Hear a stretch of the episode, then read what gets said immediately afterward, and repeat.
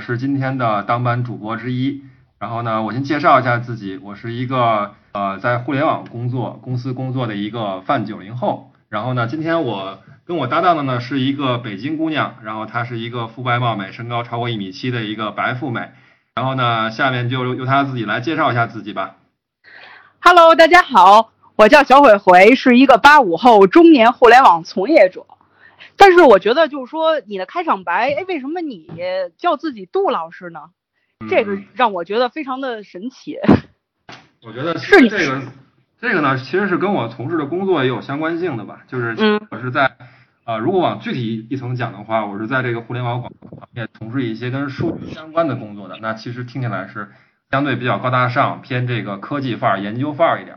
所以呢，在哎有点深了哎，这个对，在组里边呢又是一个是吧？呃，leader，你是 leader 吗？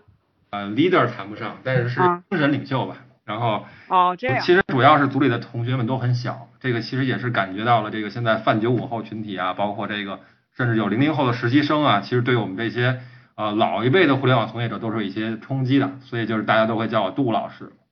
嗯，同意同意，但是暗含着一层这个比较一本正经的一副嘴脸。其实我虚长你几岁，我也是一个互联网从业者，但是就是没有人叫我赵老师，这件事情让我非常的困惑哈。其实我也是一个非常好为人师的这样一个人，经常给一些客户做培训啊什么的这些，嗯，哎呀，让我非常的不爽啊。好吧，那这样子的话，其实我想说一下，就是说我们其实我们这个调频是叫绿皮车调频，但是之前的话，其实我想到的这个名字吧是叫大个儿调频。为什么叫大个儿调频呢？因为刚才杜老师也说了，就是。我是一个一米七五的大个儿啊，那杜老师自己呢，其实也是一个一米九几的大个儿，我们俩加起来的话，其实有大概三米七的这样一个身高，我觉得叫大个儿调频是非常合适的。但是就是临开播的时候，杜老师突然把我们这个调频叫成绿皮车调频，那我不知道跟这个最近就是刚上线的这个电影呃绿皮书有没有什么关系？对，其实是完全相关的，就是。呃，我想就是今天这个热映的《绿皮书》这部就是奥斯卡最佳影片，大家应听众朋友们应该都呃也都听过看看了。其实我不知道，呃，对于小伟回来讲，想问问你，比如说这部电影你也应该看过，然后里边有一些经典的片段或者是一些经典的场景，让你就是回味很许久这样的。嗯。其实我因为我是记不住剧里那两个人的名字了，但是我我就想说，就是那个意大利人和那个黑人，他们两个有一段是在这个公路上行驶在车里面的时候，这个意大利人呢，他就点了一份当当地的这个肯德基，然后就是吃的非常香，然后对我的冲击很大，我当下就打开了我的美团外卖，然后就下单了一份这个炸鸡啊，吃的很香，因为我本身是一个资深的吃货，所以就像这种。这种片段是非常吸引我的。嗯，我觉得还是应该提醒咱们听众里面的广告主，美团的同学们注意了啊，这块 加收你们广告植入费用的啊。就对呀，对呀，对呀，这是你。但是其实我们想说一下，真的，因为我们这节目刚开播，现在还没有就是一些金主爸爸给我们投资，所以其实就是呃，只是我单纯的很就是很喜欢用那个美团外卖，并没有给我们植入哈。嗯，你继续说。对，然后其实提到这个绿皮书，其实你刚刚说的特别对。然后我觉得是炸鸡梗呢，其实当时在我看完这个影片以后，也是许久没法忘怀。我当嗯，我记得那一周我应该是连着点了三四天的这个肯德基，然后从肯德基最后吃到了我们家楼下的麦肯炸鸡，我基本把所有附近的炸鸡都。然后其实是一个方面吧，然后另一个方面其实对我影响深刻的就是。呃，这个 Tony Lip 就这个意大利人，他在就是吃完炸鸡后，他说了一段话，非常的就是影响深刻。他说了啥？就是我记得台词好像是这样说的，就是他说他父亲告诉他，呃，做人的话就是工作的时候要尽心的去工作，百分之一投入，然后生活的时候，当你呃高兴的时候，遇到开心的事情的时候，你就要放声去大笑，然后当你就是吃饭的时候，就要当做每每顿饭都要当做最后一餐去享用。我觉得这是一种当下就是非常释怀，就是活在当下，要去尽情的放下自我这样的一个心态。其实对于我们现在，呃，可以说 complicated society，就是非常复杂的社会这样的一个现现状，对于我们这种夹缝中的泛八五，我还有泛九零后群，我们应该呃值得去引起共鸣的一种生活的态度，这个是值得我们去呃对传送的。所以就是我们当时以。这个名字呢作为我们的电影。对，没错没错。但是近期我才知道，那个就是这个意大这个意大利就演意大利人的这个这个演员之前演过这个《魔戒》里的阿拉贡是吗？对呀，这个呃，我觉得这个我就想说一下，是不是是不是因为他吃炸鸡吃太多了，所以变成现在这个样子啊？哎呀，我觉得这块儿就不得不吐槽你了，是咱俩认识这么多年，你竟然连这个《魔戒》三部曲都没有看过，就岂敢称自己是一个这个资深影迷呢？我觉得这个，我觉得也应该是你后续安利你去呃去复习一下。我我得补一下这个《魔戒》三部曲，对，但是它因为它。每一部的这个时长都有很长啊，所以我就觉得有的时候就是，就我不知道现在那个听众们有没有跟我同样的感受，就是你现在真的是踏下心来，呃，安安静静的去看一个两个多小时到三个小时的这个电影，是一件非常困难的事情。嗯，反正对我来说是这样的。是的。不过我还是会去补的。而说到这个绿皮，就是绿皮车，其实。我第一个想到的其实是就是我们小的时候坐的那种呃绿皮火车，呃，我不知道 Levin 你有没有坐过这个绿皮火车？嗯，Levin 对，其实我 AKA Levin，就是刚才就是小鬼回，呃，无意中带出了我的英文昵称啊，对的对的，大家可以尝试去百度一下这个名字，你们一定会搜到就是搜索量为零的这个结果，可以 可以搜索到你吗，Levin 老师？哎，中文大名就不要告诉你们了，那可能还是有一些搜索量的啊。OK，那话话说说回来，你有没有坐过绿皮绿皮火车？呃，当然有了。我觉得就是在九十年代初期，就是全家人去旅行的时候，当时还没有飞机，就是大家都会采取就是呃坐火车。当时也没有高铁和动车，那只有绿皮车。对对，那你坐绿皮车的时候有什么感受？对，我觉得绿皮车有一点就是，我不知道你有没有共鸣啊，就是它那个。它应该当时是没有洗手，就是正常意义的洗手间的，就是你你的那个洗手间进去以后呢，其实它就是一个呃类似于蹲坑，然后呢，所有的你的排泄物都会从这个蹲坑就直接排到车外去，就是你甚至可以看到车下的铁轨，就是简陋到那个程度。是说屎冒尖儿吗？是这意思吗？对 对，这就是对于一些小朋友太可怕了吧？对，所以对于当时对于一些小朋友来讲，就是去上厕所是很不安全的。所以当时我们就是经常，比如说你要上个小号，可能就会嗯家里会准备个酒瓶儿，或者是喝喝剩的饮料瓶儿，直接在车厢里就解决，然后啊就扔出窗外。然后其实也是这个点呢，有点像我们电影里面这个绿皮书啊，这个 Tony Lip 这个啊意大利嘴叔，他吃完鸡骨头以后就顺手扔出窗外，非常适心态。对对对。明白，其实对，因为我其实还是嗯，可能是人到中年嘛，其实还挺怀念小的时候那种简单单纯的那样的一个生活的。就是我第一次去坐这个绿皮车的时候，是跟我父母一起去广州。那当时的话，去广州是要坐大概三天左右的这样一个时间的。然后现在想起来的话，如果如果是现在让我去坐那个绿皮火车坐三天的话，我可能会死在车上，真的。嗯，我估计现在年轻的小朋友都没有体会过，根本就没有见过绿皮车这个东西啊。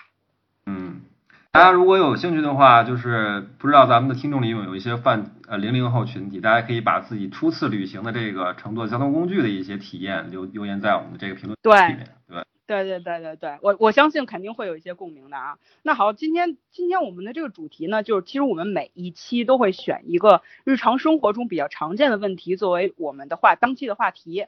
那也欢迎这个广大听众们把你们最想听的话题在留言里告诉我们。好，话不多说了，今天的主题呢，其实是一个呃有点深的一个话题啊，叫那个两性间交往关系的这样一个问题啊。提到这个问题的话，其实还是感觉有点就是。怕自己会 hold 不住，你有没有这种感觉啊，莱文？嗯，因为这个问题太太深了。对啊，我觉得作为我这种就是初初涉社初涉这个职场没有多少年的这种年轻人来讲，其实就是也没有什么交往经历，然后其实也没有太多资历啊。我不知道呃呃小赵老师这个不是小小鬼回小鬼回你是怎么想到这个问题的？呃，其实是这样，因为我是虚长你几岁嘛，是吧？我是算这个算是八五后的这样一个人群。那其实我们当时的交往其实是比较这个 old school 的，但是我知道现在很多年轻人啊都会使用一些呃互联网的一些 A P P 去交友。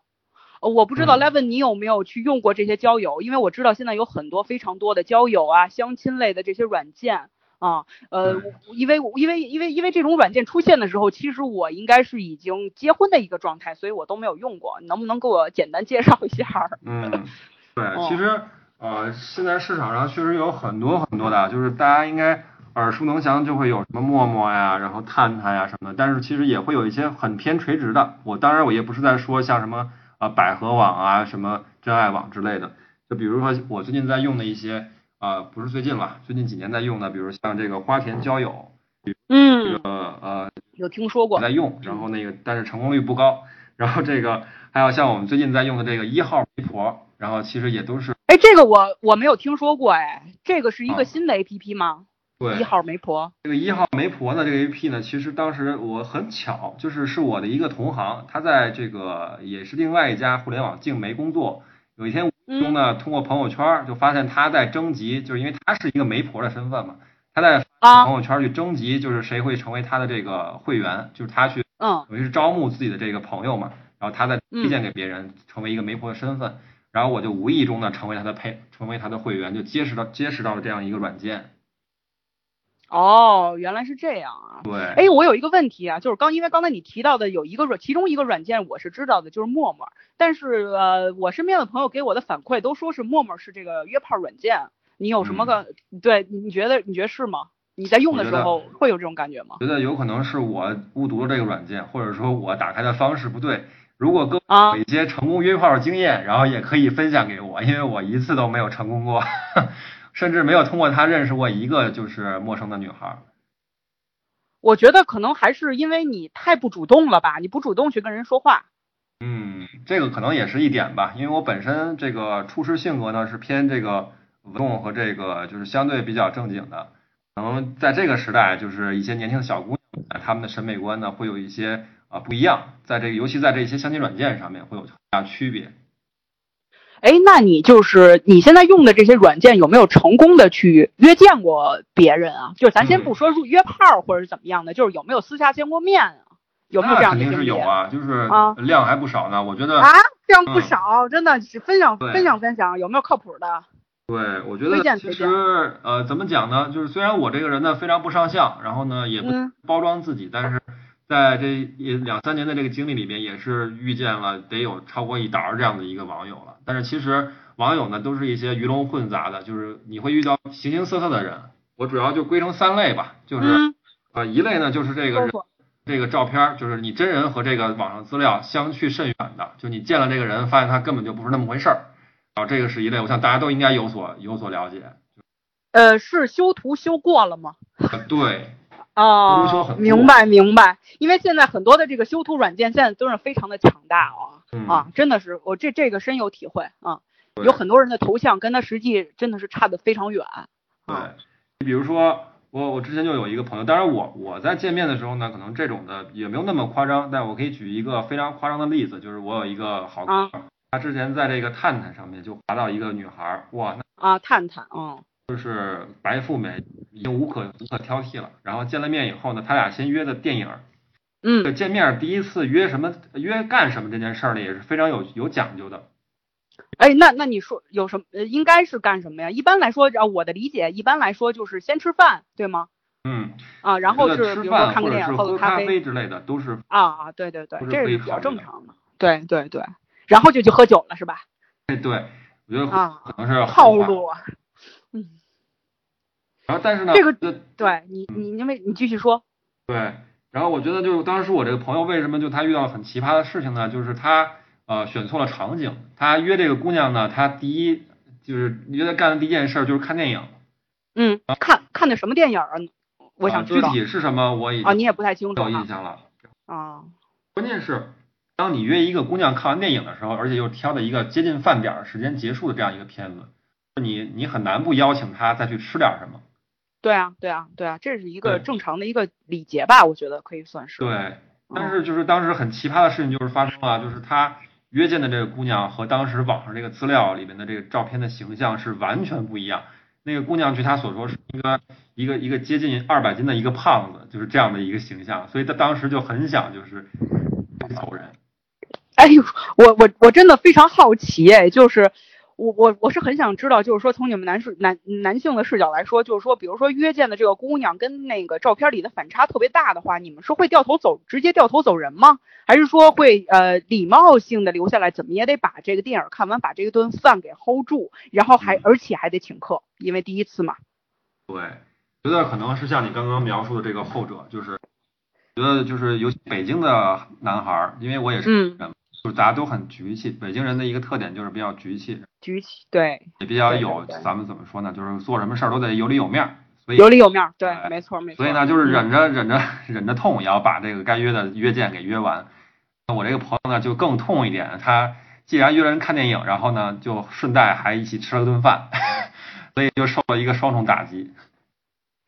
哦，那你这朋友真是挺局气的。说实在的，对，如果要按我的话，我可能就掉头走人了。如果是我的话啊，如果我是见到一个男生跟他的这个照片非常非常不符的话，我肯定就掉头走人了。我也我也不惜的跟你看电影，也不惜的让你请我吃这顿饭，就直接走了。可能就是说，我就做不到说呃礼节性的，还是留下来。我觉得挺耽误时间的，因为现在其实大家的时间都很宝贵嘛，你觉得呢？对。时间很宝贵，所以其实我现在啊，有可能是在网上约见的人太多了，所以其实我现在不轻易跟人见面，觉得就是见面哦，一个嗯。呃又耗时，然后又费精力的一件，又费精力的一件事儿，这就是你会呃经过很长时间的考量，才会觉得这个人值不得值值得你去见面，然后再去。没错，没错没错，所以就是说得先聊着是吧？然后就是说呃你聊的觉得差不多了，然后再去见，是吧？这样一种情况啊，那我我想问一下，就那你刚才也说你就是说见了很多人，那有没有就是说这个照片跟这本人差不多的？嗯，照片情况啊，那也是有的，就是其实大量的人还是照片跟本人差不多的。哦，是吗？呃，哦。那那差不多的话，你你见我我想问一下，那这种差不多的情况，因为你可能就是说见过一些就是差的很多的，然后会有一些心理预期。当你碰到这个见就是差不多的这种情况的话，你会不会心里有一点小确幸啊？嗯，那肯定是很确幸啊，如或者一些额外的惊喜，那肯定肯定更高兴了。哦，哎，那你见面这姑娘就是呃，就是本人怎么样啊？你们聊的怎么样啊？就是这长得差不多的这姑娘。嗯。长得差不多的，就是有些人。其实我我这个人呢，不光过于挑剔，就是其实呃，小鬼鬼同学平时也是时常教导我，就是一定要把自己。呃，我其实跟我约见的姑娘很多都是见光死这样的一个态度，就是啊哦这样一一见面就发现说可能是谈吐啊，或者是举止啊，或者说这个形象上跟自己想象上又有一些偏差，然后最后呢就这么样就是不了了之了。其实现在回想起来，有些还是挺遗憾或后悔的。哦，对，我觉得 Levin 老师这一块儿，你真的得得好好想想，得改正一下，对吧？嗯，对，人无完人嘛，对吧？每个人都有他他的他的一些缺点。我我觉得其实是，比如说按我来说吧，就是说，呃，我是一个不怎么修图的人，但是也会稍微修一修。就是其实你要是真的是说照片和本人的话，其实我觉得我也是有差异的。我觉得这个事情是一个非常正常的事情。嗯。对，哎，那我想问一下，就是说那个，就刚还是刚才聊到的那个姑娘，那她是呃做什么工作的呢？是是是是一个大概是一个什么样的职业？也跟你一样是这种互联网从业者吗？嗯，你说就是呃长相还挺挺符合。对对对对对，没错，因为你们俩不是见了面，然后觉得长得还还挺挺好的嘛，对吧？嗯啊。其实那个姑娘，其实你也见过，就是我不知道你有没有印象啊？我可以介绍。呃，就是哦，我可能啊，可能是可能是有印象，对对对，对。呃，但是我不知道她是做什么工作的。啊，是。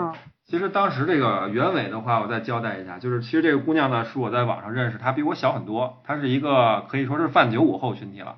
那他的这个形象上，就是跟这个网红啊，还有一些这种就是小博主啊，这种感觉很相近。其实呢，我我不得不承认，我也是有点认网红脸的。就说起来可能很俗，但是我觉得就是对于男生来讲，就是打眼的东西，可能还是呃食色性也嘛，就这几个字儿。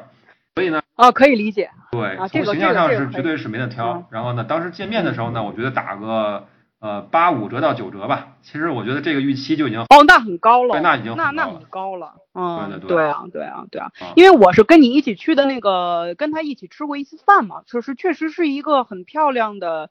小姑娘，然后言谈举止我觉得也还好，也 OK。虽然说不是从事同一个行业，可能这个共同点稍微少了一点，但是我觉得呃也还是一个很有家教、很有素质的这么一个小姑娘。所以其实我也是没有太理解，说为什么你们俩没有继续发展下去啊？嗯，是，其实就是大家，我可以介绍一下我自己的具体工作啊。刚才其实已经介绍过，就是我是一个在互联网媒体里面做这个数据挖掘层面的这个工作的一个工作人员。哦，额外的一个就是生活中的一个小兴趣呢，就是喜欢去挖别人祖坟。我可以通过，就是即即使不用大数据的这种形式啊，我们也可以通过很多的这种社交媒体啊，包括一些网络的这个入口，去挖到一个人的在过往的一些痕迹和历史。当时我去挖的时候，就会发现这个所谓的小网红小姐姐，之前呢是在这个小红书上，包括这个微博上面，都是受到了大家的这个追捧的。包括在小红书上呢，也有进这个两万的粉丝，然后每天呢会晒一些自己的啊呀，包括一些啊晒一些包包啊，晒一些好吃好玩啊等等等等。哦，这样我也然哦我也有下过小红书啊，里面确实有一些漂亮姑娘。哎，那所以她就是网红吗？啊，其实我最开始对她最大的顾虑呢，也是这个标签儿。我觉得网红这个标签，我觉得对于咱们这种比较就是正儿八经这个。呃，平民老百姓来讲，我觉得网红这种标签呢，是我们不想不可高攀的。我觉得那种呢，只能留给像王校长这样的人去，去去去去啊，据为己有，还才可以。明白明白，是不是会有一种就是呃，觉得他可能是这种，就是说花钱大手大脚，然后真的交往起来的话，你可能会 hold 不住，可能对呃会有这样的顾虑，是吗？嗯，对。哦，那也也可以理解，也可以理解。对。觉得是就是呃物以类聚人以群分门当户对吧，就是所以当时就很介意说他到底是不是这样一个网红，然后呢也就产生了很多猜忌，然后在整个这个前期的交往中呢也会有一些不信任呀，包括沟通上呢有一些呃隐晦啊，包括自己有一些收着，就是有点没放开，但是姑娘呢就是相对比较 open，然后呢最后其实不了了之，也是因为大家对这个互相的这个印象上有一些打打就是打分上有些折扣吧。我觉得这个也是我这边有一些做的不到位的地方。哦，我我觉得这个正好是切中了当当下的一个话题啊，就是这个人的这个标签化，就是我们会对某某种有呃带有某些标签属性的这种人，会有一种固化的一种偏见吧。我觉得可以这样说。是的。对，也许人家网红小姑娘也是，人家也是踏踏实实的，就是呃。不管他确实是不是网红，也许他也有自己的一份工作，这个只是他的一个爱好，也说不定。对，我觉得对，所以其实我觉得这个的话，你你真的以后也得想想这个问题，其实不要把人过度的标签化啊。这个是我作为过来人呢给你的一点小建议，不过你也可以不采纳。其实呃，这个小伟伟刚才说的这点呢，就说的非常正确啊。就其实。就在我跟那个呃小网红小姐姐最后就是最后要我们也谈不上分手吧，就是最后嗯啊 say goodbye 这样的一个情况下呢，就是他呃展他之前的朋友圈呢一直对我是三天可见，所以我没法去挖掘他朋友圈中的这个生活状态。然后最后他呢其实设置了一个全部可见，也就是在最后的时候他不理我的时候，我可以看到他朋友圈里所有的东西。然后其实我从那个时候呢才发现说他真的是像他之前跟我交往中所。那样就是一个普普通通的一个呃，就是邻家小女孩，然后其实份稳定的工作，然后是一个非常那个就是大喜就是非常活在这个面子上的一个网红这样的一个标签的人。明白，其实我我我我也在想啊，就是就是通过这种社交 APP 去交友，本身的话，因为我们并不知道对方是谁，所以的话，其实我们都会有一些疑虑，对对方的一些不信任，而这些不信任恰恰有可能成为我们就是分手的原因。嗯。对对吧？嗯，因为像我我因为像我们之前的话都是属于就不管是朋友介绍啊，还是说呃反正是同一个圈儿的，或者是说父母介绍这种，就是在北京话来讲，其实就叫知根知底儿。嗯，这种对像这种知根知底儿的话，就是说你根本就不会去猜忌他是是是什么样一个人，什么样的家庭背景，他有什么样的工作，你都是完全信任他的。但是像你说的这种，可能就是说，其实他是有一份正经工作，但是他被贴上这个网红的标签，他说什么你好像都心存疑虑，所以这就阻碍了你们往下交往。就是我觉得两个人呃交往的一个非常重要的一个核心就是信任，如果你没有信任的话，就根本没法走下去。对。对，所以其实这也是我就是现在对于这种呃年轻人人这种嗯网上交友的这种，我是嗯我是觉得就不是很靠谱，因为你本身就是会会会对会对对方就是有一种不信任感，你觉得？对，但其实我觉得呃也是这个时代的一个尴尬点吧，就是我们缺少一个很公开的平台，一个大家都信任的平台。可以去认识一次，就是呃，像你刚才讲的，就是在网上去交友，包括呃，可能本身就会，你会首先打眼的肯定是那张照片，还有他的一些个人介绍，其他这些没错都是不可信的嘛，对吧？所以就是也是我觉得也是呼吁一下社会，以后能够提供一些更营造一些更良好这种平台给到这些年轻人，因为大家其实，在忙碌的生活中呢，其实工作中也是缺少这种圈子去结交一些朋友和这个性的伙伴的，对。没错，没错，没错。其实我其实也特能理解，因为自己本身也是在这个互联网圈工作嘛。现在互联网都在说一些九九六，其实你根本年轻人根本就没有时间去去去去去交朋友，对吧？去认识一些新的朋友，对。所以只能借助这种 A P P。那我觉得就是说，如果是这样的话，那这个平台本身就是非常重要，就是你必须是一个公信度很高的一个平台，并且你要去去核实这个每一个入驻者的一个身份，这样一个就。因为因为因为确实也是会有一些嗯不靠谱的，包括骗子，这这网上这骗子也很多啊，对吧？嗯，你你没有被骗过吧？哎呀，就是你知道有一些感情骗子那种，我不知道你有没有经历过。其实我我这个人你应该了解我，就包括听众朋友们通过我刚才这个发言和这个沟通，应该了解我是一个行事非常谨慎的人。谨慎哦，明白明白明白。但其实像刚才小鬼鬼提到，就是我没有有没有遇到过类似情况？其实还真的有，就是。我有一次就是在网上认识了一个女孩儿，然后她照片就是非常就是很打眼，然后那个，然后我就觉得这个人有点不可思议，她还很主动跟你去聊天儿，因为当时我也没有什么经验，然后呢，但后来我跟朋友去咨询去沟通的时候，我发现这个人有可能是一个酒托或者是饭托。哦，我不知道你了不了解酒托饭托是怎么样去去工作的。我。呃，确实不是酒托是卖酒的意思吗？我我其实不是很了解。其实类似，就是他会呃他会在前期的时候就是跟你在网上有频繁的沟通，然后表现的很积极主动，然后呢等到约你线下见面的时候呢，就会把你拉到一个饭店或者是一个酒馆，然后呢去进行一些额度的消费，然后他会去吃这个店家的回扣。明白明白，哎，你说到这儿的时候，我突然想起葛大爷一个电影叫《非诚勿扰》，你应该看过吧？呃，我看过，但是印象已经不是那么深刻了。对，因因为里面有一个呃，里面有两两个人哈，一个人是那个就是葛大爷私下里去去去见的这两个人，一个是呃，这叫墓地托，可以这样说，他是卖墓地的。啊，然后还有一个是这种股票托，就是推荐你一些股票什么的。其实，在那个时候，我忘记那个《非诚勿扰一》是什么时哪什么时候播的了。但是，其实从那个时候，这就已经是一个问题了。其实，对，啊，嗯，但是我觉得很多这种类似酒托饭托呢，他们又呃很劣质的去包装自己。就比如说这个人我是怎么识破的？其实我觉得征求朋友的这个经验是一方面。哎，你对这个你可以。可以讲一讲，因为因为我相信很多很多的听众可能都会遇到这样的问题。那我们怎么去识别这样一个骗子？我觉得应该会是会有一些蛛丝马迹的。对，对吧？他就是告诉大家一个非常简单的方法，就是呃，他的照片，就首先你会去鉴别他的照片嘛，然后他的照片可能非常好看。首先酒托饭饭托他们照片肯定非常非常好看的。嗯。其次呢，你会呃去看一下，就是照片是不是清晰度够高。如果清晰度不够高的话，有可能他就是通过很多的转载，然后通过自己的这个 download 去重新生成的这样一个图片，就有可能对他这个图片是不是自己本人有一些质疑了。对，就有可能其实是从网上搜的某一个美女的照片，都都有可能是吧？就完全不是他本人，不是修图，是完全是别人。对，就比如说我刚刚提到，就是我遇到这个酒托饭托这个人，他当时就是用了一个当时微博上的一个小网红的一个图片。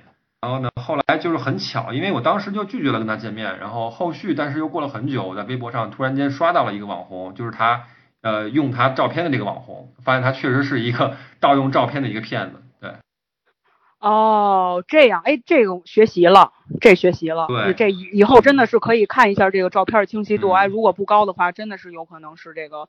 呃，他从网上 download 的这种图片的那种，那这种 download 的这种图片，哎，你你有什么？你可以找得到吗？就是把它寻到它的这个根儿，它是从哪儿 download 的？是可以找到的，当然是可以的，可以追溯的。嗯，像刚才我介绍的，就是说你你有肯定是有一些知识积累，比如你知道一些网红，然后别对上号。当你对不上号的时候，你可以把他照片 download 下来，然后用一个很简单的方法，大家应该平时都用百度对吧？嗯，度那个图片里面有一个搜索功能是去自动识图的。就是你可以把它的照哦，然后自动去搜索跟那个图片相关的一些资讯和内容，你看看能不能搜到一些痕迹。哦，这个哦，这个好哎，这个学习了，我都不知道百度有这样功能，平时天天是天天用百度搜索，但真的不知道有这种图片识别的功能，这么强大。对，所以我就是说，因为我是做数据的嘛，我觉得还是里边跟大家要是提示一下，要善用一下现在这个互联网时代的一些工具。其实大家在网上都会有很多痕迹和蛛丝马迹留下的，方便哦更这个准确的去鉴别真伪。哦，原来是这样啊，明白明白。哎，那还有没有一些别的好玩的经历？就是嗯，还有过类似的就是，比如刚才提到都是见了面啊，对对，我想知道的是有没有人啊，就是说在。沟通的时候好像好像两个人聊的还不错哈，但是一说是见面的话，可能就就不理这茬儿了，有这种情况吗？嗯，类似的经历还真的有，就是，哎，我觉得你经历蛮多的。我是不我是不成功的经历蛮多的。哦，这 是前一阵儿，好像上个月，嗯，也是利用了一个公众号啊，然后接触到了一个呃小姐姐。然后当时就是前面聊的还可以，然后我就说，呃，周末约见一下，想去进行一个立体式的交流嘛。然后呢，小姐姐嗯，然后呢，后续也是呃很委婉的拒绝了。然后也，然后拒绝以后呢，我又回了一些信息，就是说，那你看这周时间不不可以的话，是不是可以改成呃未来的一些时间？然后就没有再理我。后续我也不太清楚他为什么有这样的举动啊。我觉得小鬼，我也可以帮我去分析一下。哎，我觉得，哎，这这个其实我这个人是非常善于，呃，不是善于吧，也不能说自己善于，就是很喜欢去去分析一些事情。那这个的话，其实我觉得。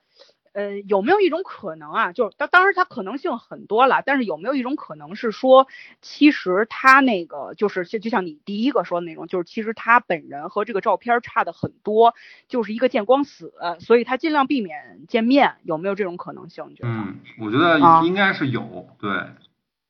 还有一种可能性，其实因为现在还是。呃，我我觉得啊，我不知，因为我没上过这种 A P P，我不知道它对于这个真人识呃这个真人身份的识别是有多严。我觉得有没有可能就是说用这个 A P P 的人其实是已婚的？嗯，哎。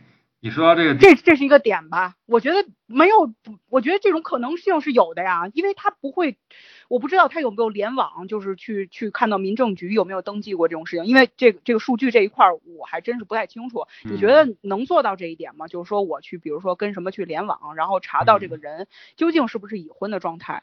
对，可以做到。这点我觉得细思极恐，真的就是真的不排除一些已婚的妇女在网上去，就是没事儿闲的去跟一些人聊骚去，是吧？对。然后其实目前的一些鉴别方法呢，主要是说，呃，就是现在一些刚刚提到这些 A P P，可能大大多是一些身份证识别，就是你去哦，身份证识别，证照片，然后呢自己去备案。但是其实证局和这个你身份证信息上的这个婚姻状态关联呢，这点现在应该是没有数据的相关机构可以去做到的。我觉得这个应该也是我们未来就是说，呃，社会有关的部门可以呼吁一下，我们来完善一下这块的建设。呃，我觉得其实对这个事情，其实我觉得非常非常的重要，因为。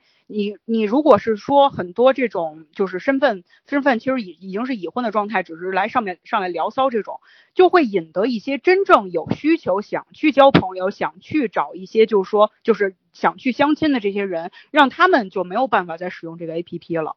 就真正有需求的人反而没有没有就对你这个平台就产生一种不信任感。对，对吧？嗯，其实我在想啊，就是说，呃，就是嗯，我想知道，就就是刚才你也说到了，就是说你通过这种 A P P 交友的方式，首先先看到的是这个外形，是吧？嗯，所以外形外形是在你们男生是是首要重要的一一件事儿吗？嗯，我觉得首要考量的一个一个一个问题。对，我觉得其实呃，就像小鬼鬼应该比较了解我，我不是一个就虽然实测性，我觉得你是一个外貌协会，莱文老师，我觉得你是的。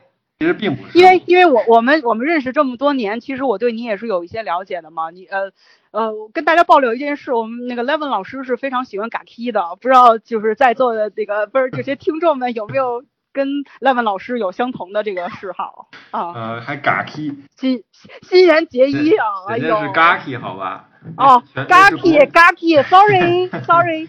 对，就是而且人家是呃国民老婆啊，这个应该，我觉得你抛这个点，我应该会引来无数的人身攻击的，这个轻易不要 随便这样说啊。哦，这样就是你刚刚提到外貌协会这件事儿，我觉得确实是，其实我不是一个就是以外貌为就是唯一衡量标准的一个人，其实我还是很注重内涵的。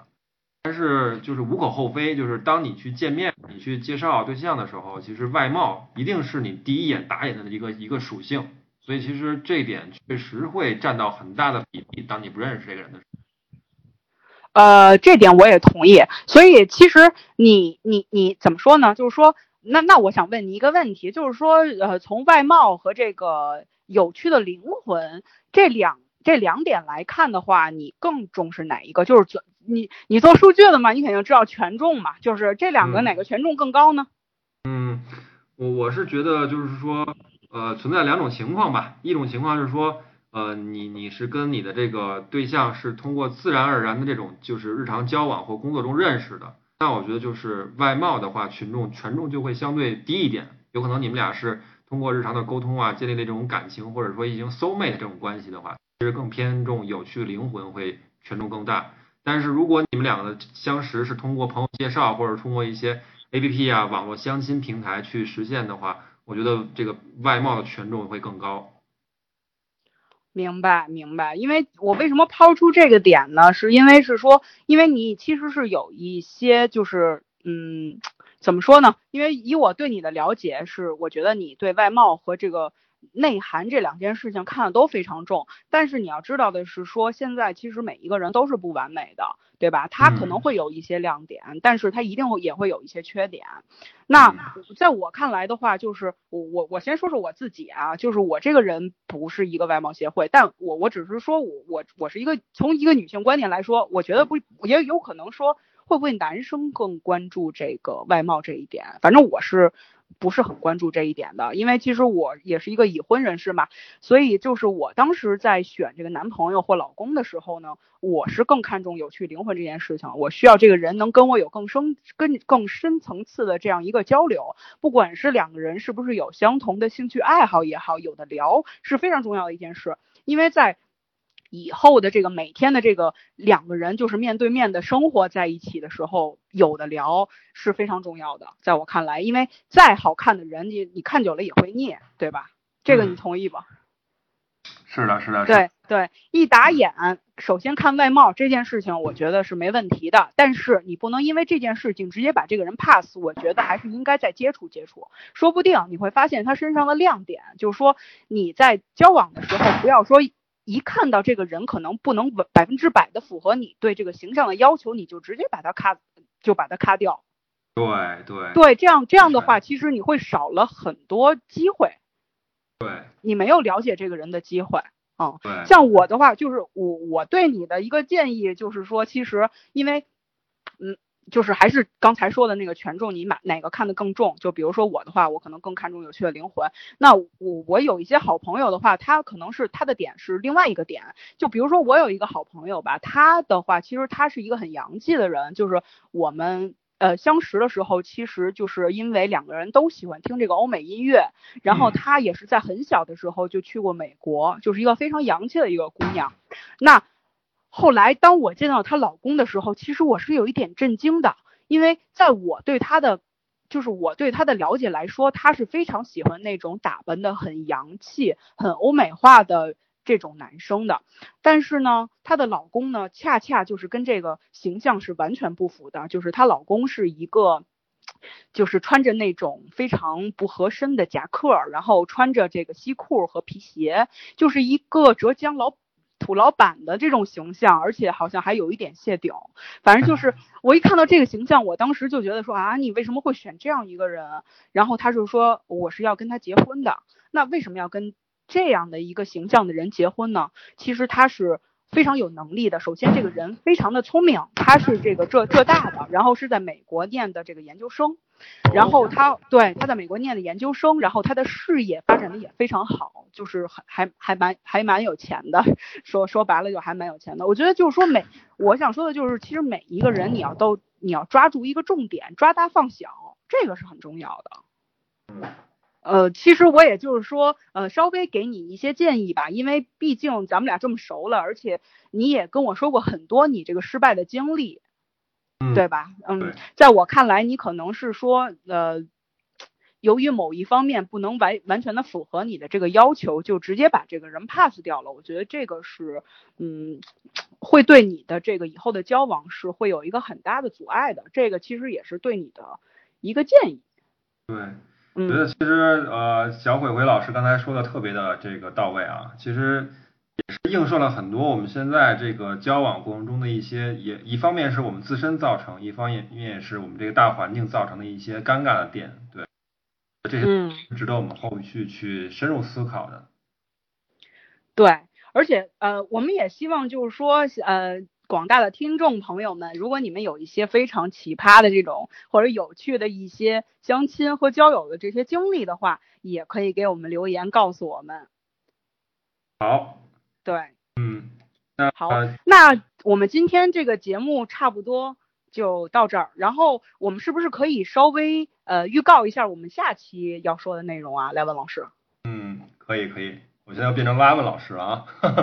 是这样，是这样。我觉得叫你杜老师，我真的叫不出口，我也不知道为什么。那我以后叫你 Zeta 老师就好了。哎，那你觉得 Zeta 老师能叫顺口吗？我觉得 Zeta 可能更 Zeta 和 Lam 感觉可能叫起来更哎对更顺耳一点。可以可以可以，那我以后就叫你 Lam 老师。因为我觉得你还是有一种老师的气质在的，说实话。真的真的真的，嗯对。那我们下期聊点啥？